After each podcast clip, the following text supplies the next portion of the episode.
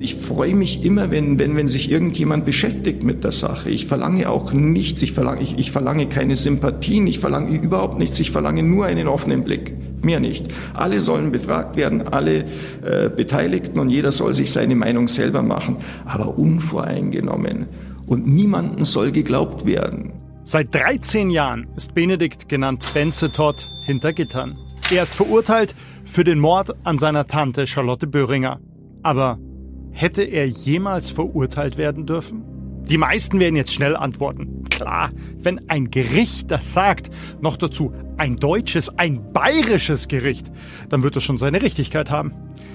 Doch ganz ehrlich, wenn man genauer hinsieht, könnten durchaus Zweifel aufkommen. Da muss mehr als nur ein Ermittler und mehr als nur ein Staatsanwalt und mehr als nur ein Richter ein schlechtes Gewissen haben. Was in diesem Prozess äh, festgestellt wurde, ist einzig, dass es mein Bruder nicht gewesen sein konnte. Das hier ist Teil 2 unseres Podcasts zum Münchner Parkhausmord. Gong 96.3 Mordsgeschichten. Die größten Fälle der Münchner Kriminalgeschichte. Ich bin verurteilt für einen Mord, den ich nicht begangen habe. Hier ist das Büro. Originaltisch. Das ist auch noch original, das ist original. Dieser Indizienring, der im Urteil wörtlich so behauptet ist, existiert schlicht und ergreifend nicht. Es gibt keinen Ring, der geschlossen ist. Einer der Fälle, wo man überhaupt keine Zweifel hat. Niemand. Am 15. Mai 2006 wird Charlotte Böhringer in ihrer versteckten Penthouse-Wohnung im vierten Stock des Isar-Parkhauses mit 24 Schlägen ermordet. Drei Tage nach der Tat wird ihr Lieblingsneffe Benedikt Todd nach einer erneuten Befragung festgenommen und ist seitdem im Gefängnis, verurteilt zu lebenslanger Haft mit besonderer Schwere der Schuld. Doch Beweise gibt es auch jetzt, 13 Jahre später, keine. Nur Fragezeichen und eine Indizienkette, die im Lauf der Zeit nach und nach immer mehr einbricht. Ich frage bei der Münchner Polizei an, sie soll meine Fragen klären und die Skepsis ausräumen. Doch statt Erkenntnissen erhalte ich eine schnelle Absage. Sehr geehrter Herr Kilian, vielen Dank für Ihr Interesse an unserer Arbeit. Leider muss ich Ihnen aber mitteilen, dass wir Ihr Ansinnen nach einer entsprechenden Prüfung ablehnen müssen. Und auch die Staatsanwaltschaft München I schweigt. Stattdessen wird mir in einem persönlichen Telefonat mehrfach erklärt, ob ich schon wisse, dass es sich bei Benedikt Todd um einen rechtskräftig verurteilten Straftäter handelt. Am Ende der halbstündigen Unterhaltung verständigen wir uns darauf, dass sich die Staatsanwaltschaft München I aufgrund des aktuell laufenden Wiederaufnahmeverfahrens nicht äußern kann. Nach weiteren Nachforschungen stoße ich schnell auf den damaligen Ermittlungsleiter Josef Wilfling. Er ist altersbedingt aus dem Polizeidienst ausgeschieden und ist heute Bestsellerautor. Seine Bücher befassen sich auch mit dem Thema, warum jeder zum Mörder werden kann. Ich als Kriminalbeamter, der die Ermittlungen damals geleitet hat, bin absolut sicher, dass der richtige Täter verurteilt wurde. Vor Gericht sagte er damals wortwörtlich aus, er ist überzeugt, der will ein Geständnis ablegen und dass Benedikt Todd sicher der Täter ist. Mal schauen, ob er meine Zweifel ausräumen kann. Dieses vielleicht war das ja auch nicht, kommt bei jedem Indizienprozess auf. Also das ist etwas, was immer als Begleiterscheinung mitkommt. Das ist ein Indizienprozess. Und wenn ein Täter nicht äh, gesteht, neigen natürlich viele dazu zu sagen, ja, ein Mensch, der so lange seine Unschuld beteuert, der kann es doch nicht gewesen sein. Und äh, das ist eine emotionale Beurteilung und in der Realität zählen nur die Fakten. Schließlich gibt es laut Polizei, Gericht und Ermittlungsleiter ein glasklares Motiv. Der Hintergrund war ja, dass er seine Tante betrogen hat, nach Strich und Faden, und äh, dass ein tiefes Zerwürfnis war. Und wie in vielen anderen Fällen widerlegt er sein Motiv dadurch, dass er sagt, ich habe mich mit meiner Tante versöhnt gehabt. Das hat nur noch niemand gewusst. Sagt Josef Wilfling, der Ermittlungsleiter. Fakt ist, ja, Benedikt Todd, der verurteilte Mörder, hat sein Umfeld belogen. Er sollte, um Geschäftsführer im Isar-Parkhaus zu werden, Jura studieren. Doch Benedikt Todd brach das Studium ab und das ohne sein Umfeld zu informieren. Also ich bin nicht exmatrikuliert worden, notexmatrikuliert worden oder wie auch immer, was auch immer kolportiert wurde. Ähm, ich habe das freiwillig gemacht. Ich habe mich nicht rückgemeldet selber. Ich bin da freiwillig ausgestiegen, weil das äh, keine Sache für mich war. Ähm, ich habe das allerdings meiner Familie gegenüber nicht offenbart. Und das war ein Fehler.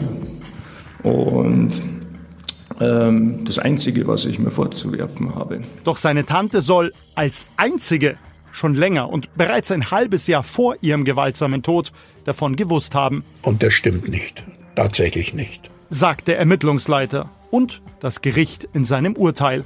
Doch tatsächlich sagen die gerade angesprochenen Fakten etwas ganz anderes. Von Beginn an kam mir die Nummer irgendwie komisch vor. Benedikt Todd hat in der Parkgarage gearbeitet, dafür auch Gehalt bekommen, weshalb er natürlich auch seine Immatrikulationsbescheinigung abgeben hätte müssen. Das Finanzamt braucht diese Bescheide genauso wie der Steuerberater, um zu wissen, wie er den Mitarbeiter sozialversicherungsrechtlich einzuordnen hat. Der Steuerberater muss also genau Bescheid wissen, ob Benze seiner Tante den Studienabbruch gebeichtet hat oder nicht, weshalb er vor Gericht aussagt, nach der Aussage ist im Urteil Folgendes wortwörtlich vermerkt. Der Steuerberater des Opfers führte in der Hauptverhandlung aus, bei einem Gespräch über den Status des Angeklagten habe das Opfer geäußert, der Angeklagte habe das Studium beendet, abgebrochen oder nicht fortgeführt. Was das Opfer nun genau gesagt habe, könne er nicht mehr sagen. Die Angaben des Steuerberaters des Opfers in diesem Zusammenhang führen zu keiner Sachverhaltsklärung, weil sie mehrdeutig sind. Der Ausdruck beendet lässt den Schluss zu, das Studium sei erfolgreich abgeschlossen worden. Moment mal, diese Angaben können nicht zum Sachverhalt beitragen und können mehrdeutig sein. Pff, warum wurde da nicht nachgefragt? Könnte man meinen. Doch in Wirklichkeit wurde nachgefragt und der Sachverhalt sogar beantwortet. Anwalt Peter Witting. Ich erinnere mich noch gut, der Beisitzer hat nachgefragt und wir haben eine Studentin damals äh, in der Verhandlung mit dabei gehabt, die alles protokolliert und mitgeschrieben hat. Und das ist heute noch nachlesbar. Und äh, der Berichterstatter des Schwurgerichts fragt also den, den Steuerberater, sagen Sie mal, jetzt sprechen Sie da von abgebrochenem Studium. Also, äh, wie war denn die Formulierung genau? Und der Steuerberater sagt, ja, ja, sie hat gesagt, abgebrochen oder nicht fortgeführt oder beendet. Weiß es jetzt nicht mehr. Daraufhin sagt der Berichterstatter in der Vernehmung dieses Steuerberaters, ja, aber beendet würde er auch möglich machen, dass er erfolgreich beendet hat. Dann hat der Steuerberater gesagt, nee, das hat sie natürlich so nicht gemeint, sonst wäre sie nicht wütend gewesen. Und sie war ärgerlich, als sie das erzählt hat. Also erfolgreich beendet, nein, nein, nein, nein. Damit wäre das Motiv das stärkste Indiz der Ermittler und der Staatsanwaltschaft hinfällig. Benze Todd hätte nämlich gar keinen Grund mehr, seine Tante umzubringen, weil sie von allem gewusst hat. Doch das Gericht sagt im Urteil tatsächlich, der Ausdruck beendet lässt den Schluss zu, das Studium sei erfolgreich abgeschlossen worden. Wissen Sie, wenn man so mit Aussagen umgeht, dann können wir eigentlich zumachen. Am 12. August 2008 wird Benedikt Todd vom Landgericht München I für schuldig befunden. Drei Jahre später gibt es einen Prozess vor der vierten Zivilkammer des Landgerichts München. Hier soll verhindert werden, dass der Erbteil, der dem Verurteilten zugestanden hätte, an den Staat fällt. Gleichzeitig nutzt die Verteidigung den Prozess, um zum Beispiel die Geschichte mit dem Steuerberater nochmals anzusprechen. Auch dazu liegt ein wörtliches Protokoll des äh, Steuerberaters vor, das von der Zivilrichterin aufgenommen worden war und von dem Zeugen genehmigt wurde. Und da heißt es, ich bin verwundert, wie ich äh, in dem schriftlichen Urteil wiedergegeben werde. Wortwörtlich, sagte der Steuerberater. Ich wundere mich, dass ich im Strafurteil so interpretiert worden bin. Das höre ich zum ersten Mal. Okay, da entlastet also ein wichtiger Zeuge den Angeklagten, hebt das Motiv und damit das komplette Indizienkonstrukt aus den Angeln, aber es ändert nichts am Urteil. Kein Wunder, erhebt Benedikt Todd, der inzwischen seit 13 Jahren im Gefängnis sitzt, schwere Vorwürfe. Er hat gesagt, er hat genau das Gegenteil gesagt von dem, was letztendlich in das Urteil kam. Und das äh, ist nicht einmal vorgekommen. Es war öfters so. Und das ist im Grunde genommen ja auch die Ursache dafür, warum vor deutschen Strafgerichten immer noch nicht protokolliert wird. Würde protokolliert werden, könnten die Richter nicht machen, was sie wollen. Und sie machen, was sie wollen.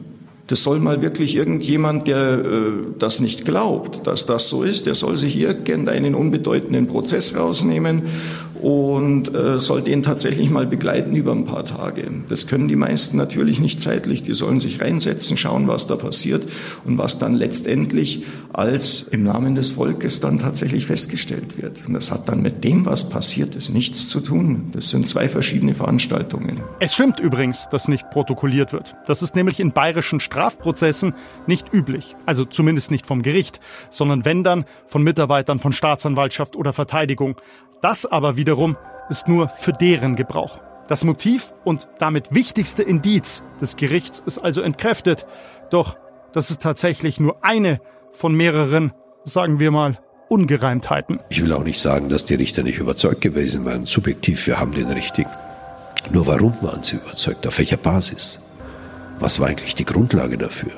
War es wirklich jetzt nur, weil er gelogen hat zu seinem Studium? War das der entscheidende Moment? Oder weswegen eigentlich? Mehr in Teil 3.